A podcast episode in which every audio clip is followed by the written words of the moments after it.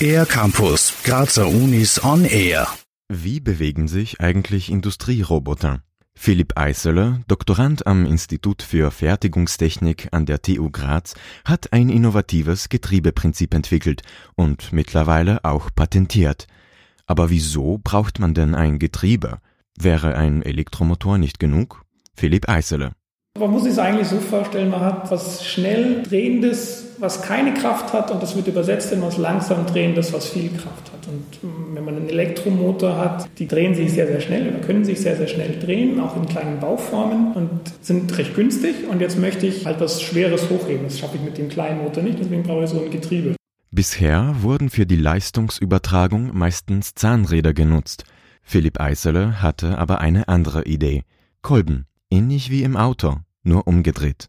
Und wenn man jetzt denkt, man stellt das Auto auf die Hebebühne und dreht die Räder an, ähm, dann werden innen im Motor die Kolben auf und runter fahren. Und wenn man jetzt an die Kolben oben Zähne drauf macht und die greifen in ein rundes, eine runde Verzahnung, ähm, dann schiebt es diese Verzahnung immer um einen Zahn weiter. So erreicht man doppelt so hohe Übersetzungen wie bei Zahnrädergetrieben. Die Baugröße und das Gewicht können dadurch also halbiert werden.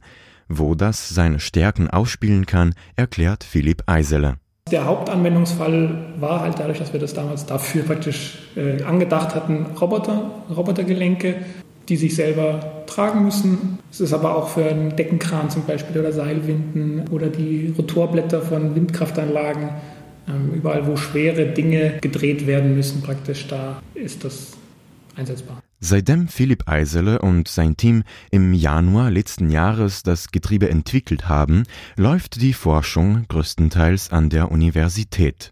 Die Unterstützung ist riesig. Wir haben Förderung von der AWS bekommen für die weitere Prototypenentwicklung. Für die Patentbeantragung ist große Unterstützung vom Forschungs- und Technologiehaus, die da die Sachen vorbereiten. Aber auch, ja, allein schon so die Presseaussendung war ja auch von der TU Graz und das Netzwerk oder die Reichweite hat es erst möglich gemacht, dass überhaupt solche Unternehmen dann auch anrufen.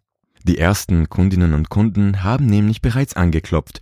Die Voraussetzungen, das Getriebe weiterzuentwickeln und daraus eine Unternehmung zu machen, so Philipp Eisele, sind also auf jeden Fall da. Für den R-Campus der Grazer Universitäten Matthias Sproger-Perko. Mehr über die Grazer Universitäten auf ercampus-graz.at